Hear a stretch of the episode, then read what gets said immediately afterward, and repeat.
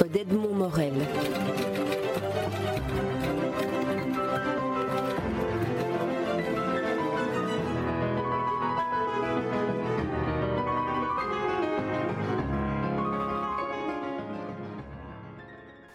Philippe Jones, vous publiez aux éditions Le Cormier votre dernier recueil en date, un recueil de, poèmes, sous le titre, très beau titre, Couleur d'un éveil. Alors j'aimerais que vous me disiez d'emblée comment, comment vient le titre, à quel moment est-ce que vous vous dites, voilà le titre qui conviendra à ce livre-là?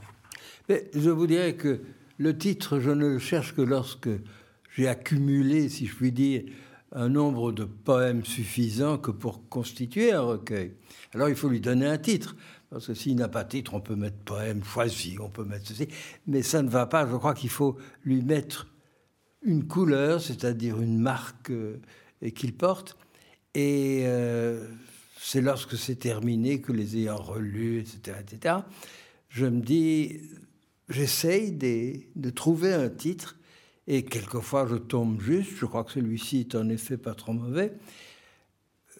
Je vous dirais que il est un peu conditionné parce que par les titres que j'ai employés avant. Je crois qu'un des titres précédents d'un recueil, c'était Au-delà du blanc. Euh, ce qui vous dit couleur et blanc euh, joue un rôle dans, dans, ma vision des choses, parce que, et vous l'aurez sans doute constaté aussi, euh, je suis très proche de, des arts plastiques. Et pour moi, les arts plastiques sont en quelque sorte mon allié euh, dans tout ce que je fais.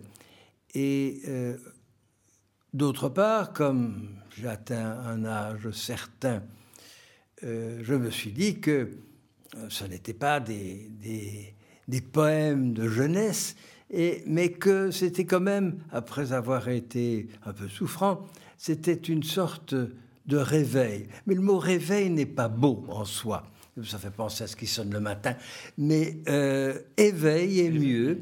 Et alors, comme je crois qu'il y avait quand même une certaine vie dans ces textes, couleur d'un éveil s'est imposée. Et c'est venu en, cherchant de cette manière-là de réveil en éveil, et voilà, c'est arrivé, c'est tout.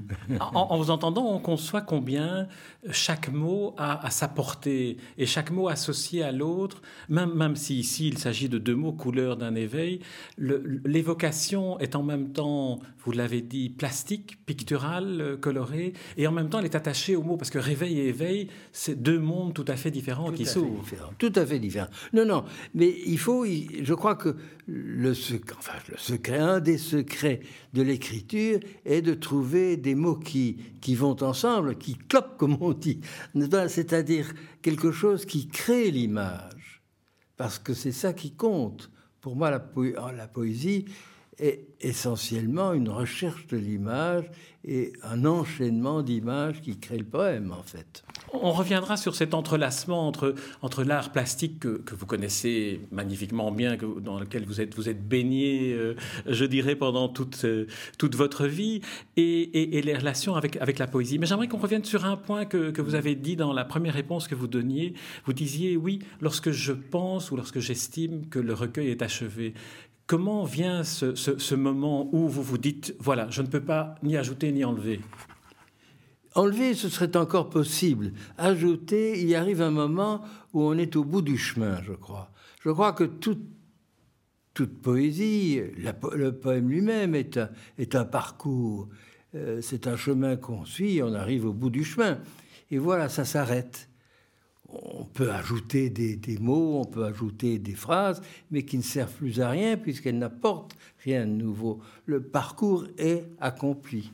Et à quel moment est-ce que vous savez, non, plus sur le, sur le travail à l'intérieur de chacun des poèmes, mais sur le travail de l'ensemble, à quel moment est-ce que vous pouvez dire, voilà une série de poèmes qui peuvent constituer un, recueil qui a une sorte de fil d'Ariane, qui a une sorte de, cohérence d'ensemble?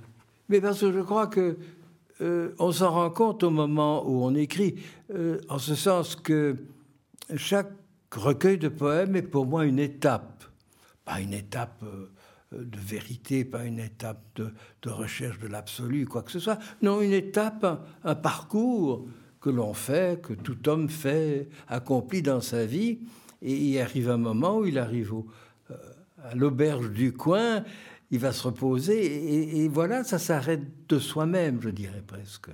Je vais vous proposer de vous, d'essayer d'explorer avec vous dans ce recueil euh, quelques-unes des, images auxquelles euh, la lecture de ce recueil de poèmes m'a inspiré et de les confronter avec peut-être l'intention que, que, vous aviez.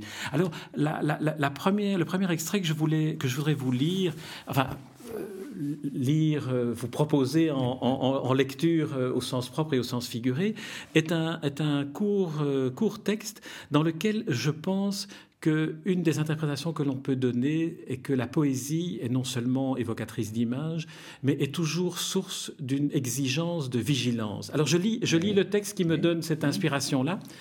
Et si l'eau toujours même repasse en lieu déjà vécu, tous les reflets se chargent de nouvelles lectures, selon sa transparence à l'œil, un monde recommence.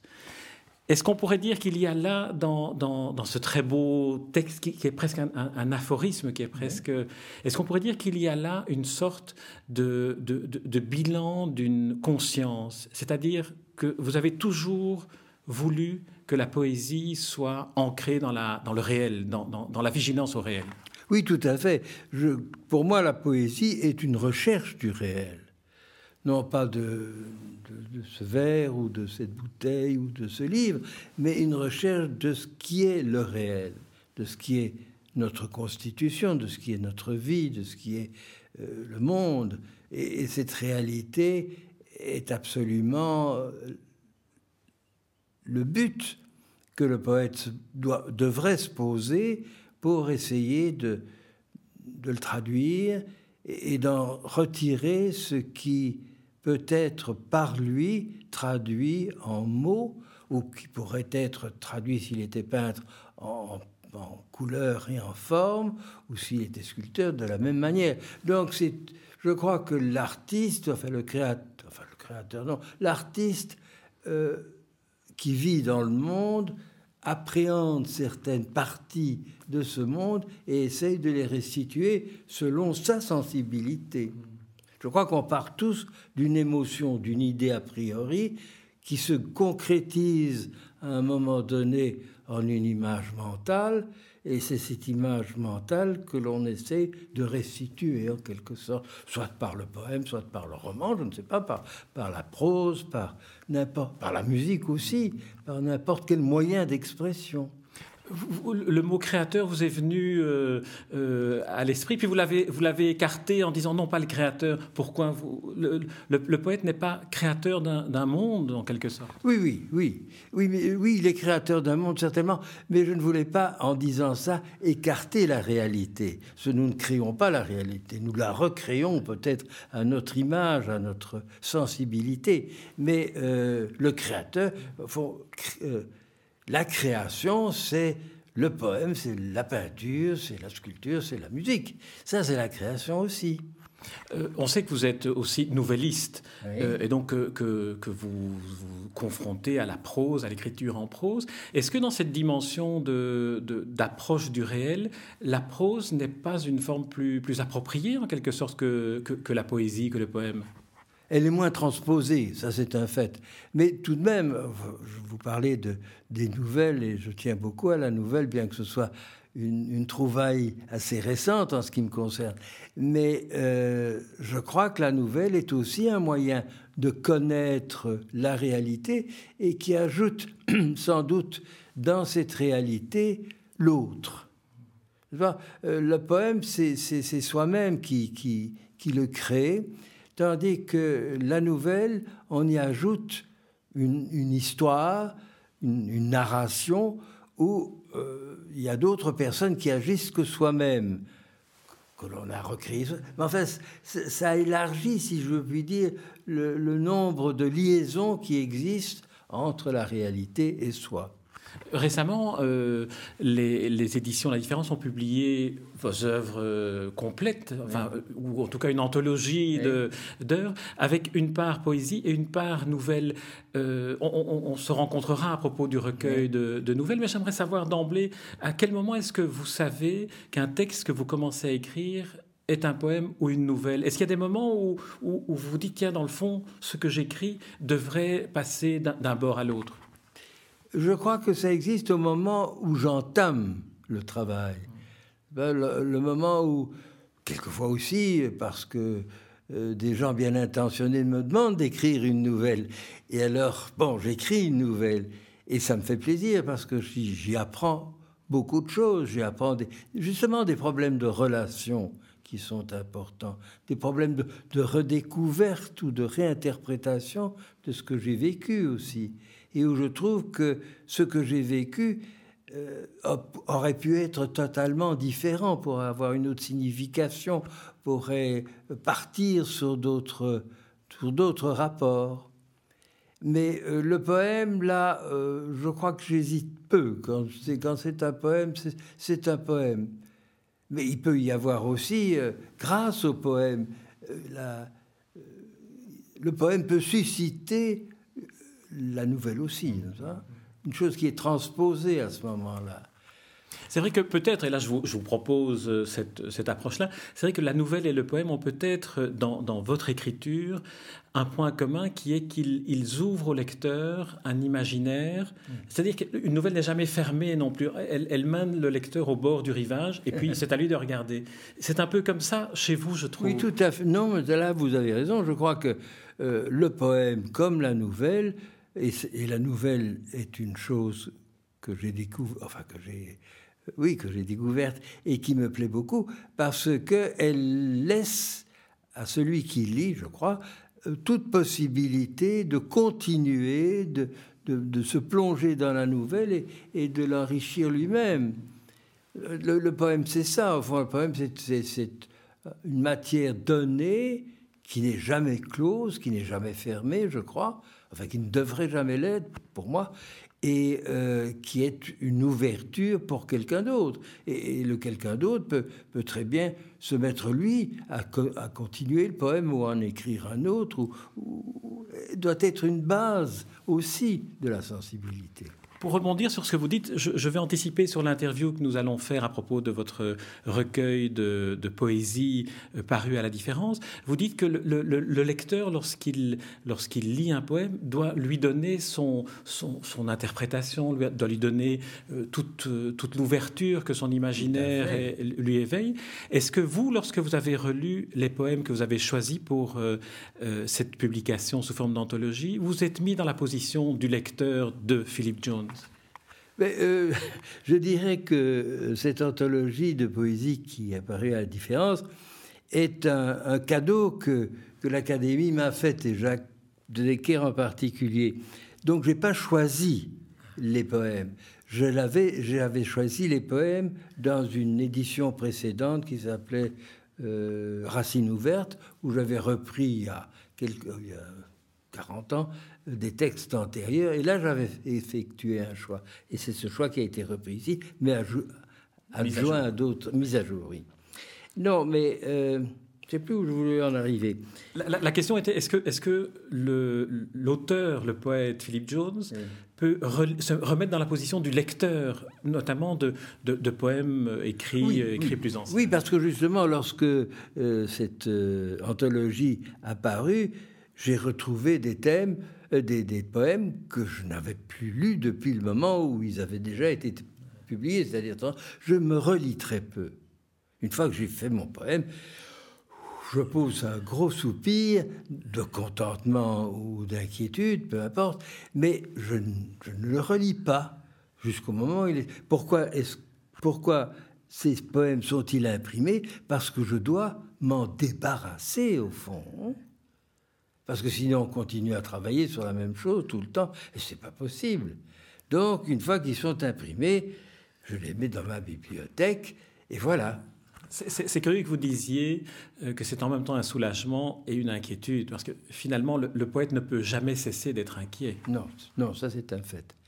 Non, et c'est curieux parce qu'enfin maintenant que j'ai 86 ans, je devrais être habitué à ce genre d'exercice.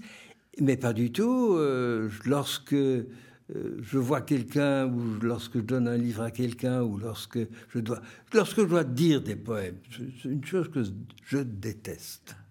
Pourquoi? Parce que on se met à nu une deuxième fois et se promener tout nu est une chose qui, qui me suis pas exhibitionniste, quoi. Et alors voilà, euh, vous vous trouvez devant devant quelque chose qui a été un instant de votre vie, un moment de votre vie auquel vous avez donné une intensité, puisque vous l'avez expulsé, si je puis dire. Il ne faut pas revenir là-dessus, me semble-t-il. Il faut le supprimer complètement je, m'apprêtais à vous faire lire l'un ou l'autre de vos poèmes, mais donc je, vais, y renoncer. Par contre, je vous propose qu'on continue cet exercice. Donc on revient au recueil, au dernier recueil en date, Couleur d'un éveil, paru au Cormier. Alors je vais vous proposer un autre euh, extrait euh, que je vais lire pour ceux qui n'ont pas encore, ceux de nos auditeurs qui n'ont pas encore lu euh, le recueil, pour qu'ils sachent ce dont nous allons parler et ce que je vais vous proposer. C'est un poème dans lequel je lis dans l'ancrage à la réalité une espèce d'exigence chez vous d'éradiquer en permanence ce qui est préjugé, ce qui est préconçu. Alors je propose, je, lis le, poème et puis alors vous, vous réagissez à cette proposition-là. Que s'ouvre au large un dialogue, chasser la mise en scène, les voyeurs, le drap rouge, les chevaux et le sang. Qu'y a-t-il en deçà? L'agacement du jeu, l'effacement de Dieu, la fin des fondements sonnant à la porte qui s'ouvre. Alors, c'est un superbe, superbe texte. Je ne sais pas si je le lis de manière appropriée ou de manière proche de la voix intérieure que vous entendiez en l'écrivant, mais pour moi, il a une résonance presque de, révolution permanente. Oui, je comprends. Et. Euh, j'ai été, je ne dirais pas surpris de l'écrire, parce qu'on est quand même surpris de ce qu'on écrit, mais euh, parce que j'y ai mis, j'y ai associé des notions de, de course de taureau, de, de, sang. et, il y a eu là une sorte de, de révolte. C'est un peu un poème, si vous voulez, toute proportion gardée, révolutionnaire en quelque sorte. Et je crois que c'est ça. Et le terme dernier, c'est ouverte, je crois, non Sonnant à la porte qui s'ouvre. Oui, eh c'est ça, c'est ouvrir quelque chose et de forcer une barrière qui, qui, était entre moi et la réalité, sans doute aussi. Hein. C'est vrai que c'est un poème aussi qui est très euh, espagnol dans le sens où euh, on, voit le sang, le drap rouge, les chevaux. Il est très pictural aussi. Il est très pictural, oui. Mais euh, je vous dirais que, que le drap rouge, le sang et, l'Espagne, Espagne que je ne connais pas très bien, je suis allé un peu en Espagne, mais pas, je ne, c'est pas une, pays que je connais bien, je ne connais pas la date, la langue, etc. Mais euh, c'est ce que j'ai vu, parce que je vois ce que j'écris. Il y a des images, et des images au sens visuel du terme que je, que je décrypte en quelque sorte. Et là, ce sont, se sont insérés, je crois que c'est une des premières fois que l'Espagne apparaît dans un poème, mais d'une façon visible. Et là, vous l'avez immédiatement senti. Mais il prouve que ça marche. oui, En tout cas, que ça marche entre nous, parce que d'autres lectures sont chaque fois possibles, puisque. Hein, tout à fait, tout à fait. Mais, mais sur le rapport euh, de, la poésie, de l'écriture et de l'écriture poétique en particulier à l'image, j'aurais voulu vous proposer une lecture de, de, de, ce texte écrit en prose cette fois-ci, qui est plus une, une sorte d'aphorisme qui n'est pas écrit en vers, et où me semble-t-il vous essayez d'explorer le fossé ou la fracture qui existe entre la poésie écrite et la poésie de l'image. Alors, je, lis et puis alors on réagit. L'image frappe et frappe fort. Tout est spectacle, tout se noue au cerveau, des fragments débordent, reconstruisent ailleurs une même fatigue, la terre épuisée, la mer vide, écho mourant, est-ce du trompe-l'œil, rien que le fait des hommes Alors c'est un, un poème très, très, très curieux, parce qu'en le relisant maintenant pour, pour cet enregistrement, je me dis, dans le fond, ma lecture, poésie et image, n'est plus appropriée. Il y a beaucoup d'autres choses. Oui, il y a d'autres choses. Euh, ici, il y a peut-être, je ne dirais pas de la philosophie, mais il y a peut-être plus de, d'idées ou de pensées que de visualité à proprement parler. Et là, euh, il me semble que ce qui est important aussi à vous dire, c'est que euh, il y a des chapitres dans ce recueil et euh, ces chapitres sont constitués de poèmes qui ont été écrits, je dirais presque dans une même foulée et qui se, qui se relient les uns aux autres. et mais je, me rends parfaitement compte que c'est dans mon esprit à moi que ça existe. Euh, on les lit indépendamment parce qu'ils existent en tant que tels, mais dans la conception, lorsque j'écris des poèmes, euh, c'est peut-être un besoin d'ordre intérieur ou un besoin de symétrie, je ne sais pas très bien, mais euh, j'écris des suites de poèmes qui forment un petit groupe, un petit tout, et qui sont alors des, autant d'étapes dans le recueil.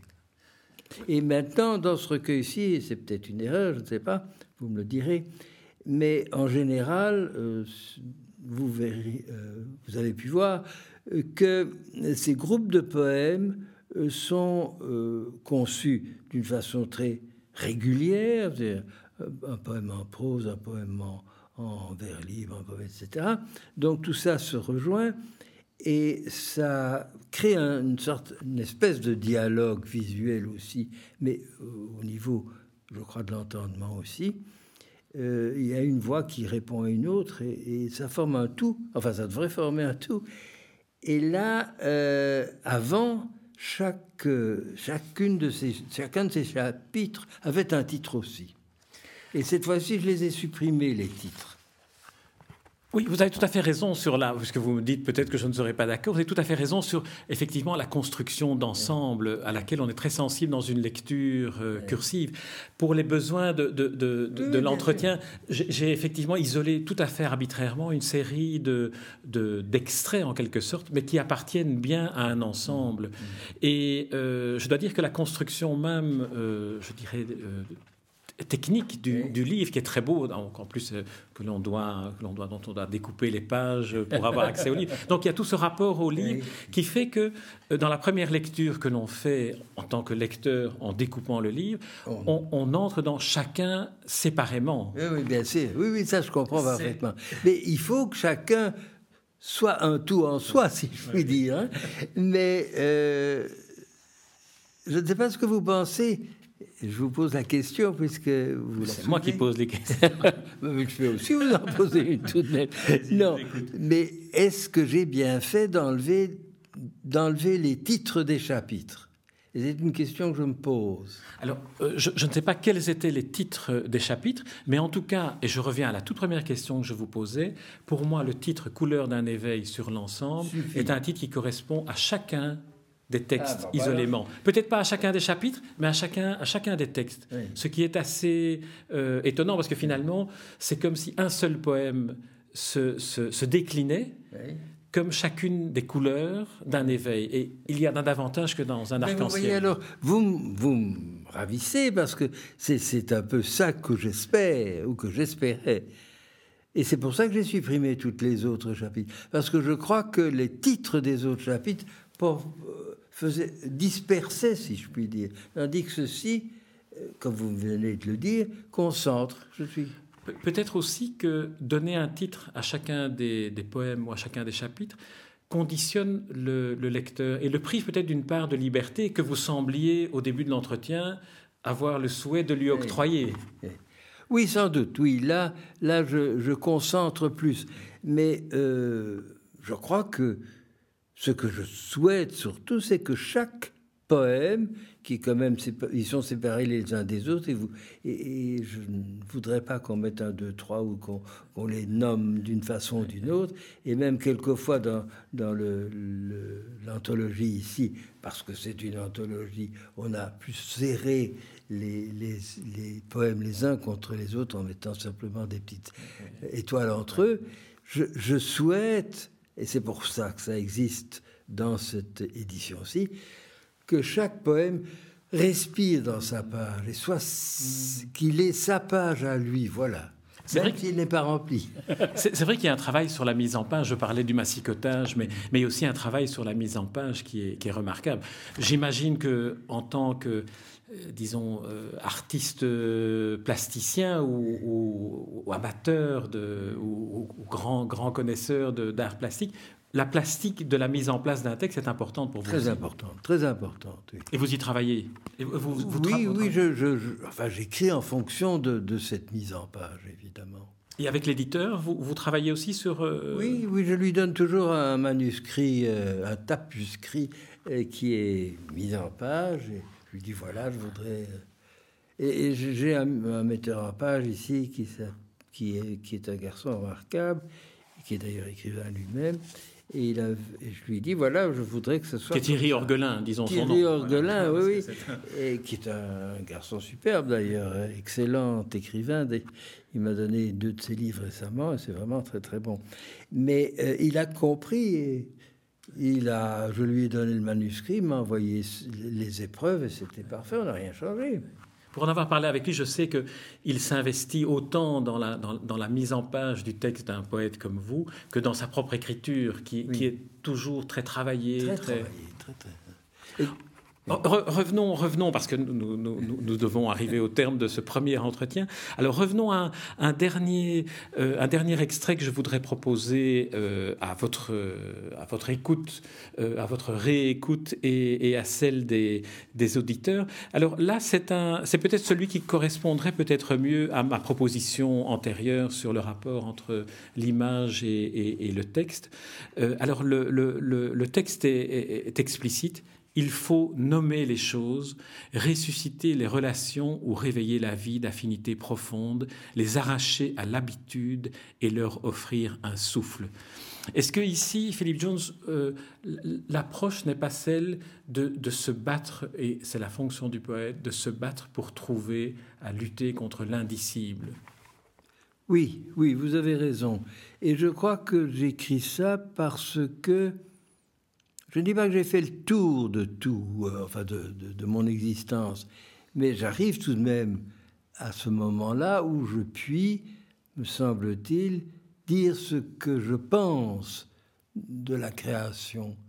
Et, essayer de résumer cela en quelques lignes est une chose qui, que je n'aurais pas pu faire, je crois, avant. Je crois qu'il faut avoir derrière soi une expérience de l'écriture, bien sûr, mais une expérience aussi de la vie que pour pouvoir donner des instructions. Ce n'est pas des instructions, mais enfin, donner des suggestions de réponse à des questions qu'on se pose au cours de son existence. Ce qui ne veut pas dire, Philippe Jones, et ce sera ma remarque de conclusion pour ce premier entretien, qu'il ne faut jamais cesser d'être inquiet et que l'inquiétude est finalement, pour le poète, pour l'artiste que vous êtes, une source incroyable d'énergie et de vie. Oui, oui, oui, je crois que l'inquiétude est une chose fondamentale dans la vie et si on n'est pas inquiet, on ne vit pas. Philippe Jones, je propose qu'on termine sur, euh, ce propos, euh, ce, premier entretien sur les couleurs d'un éveil, qui est le très beau titre du très beau recueil paru aux éditions Le Cormier, et euh, qui est un, recueil de poèmes à, lire, à découvrir, dont s'imprégner toutes affaires cessantes. Merci Philippe Jones. Merci Jean.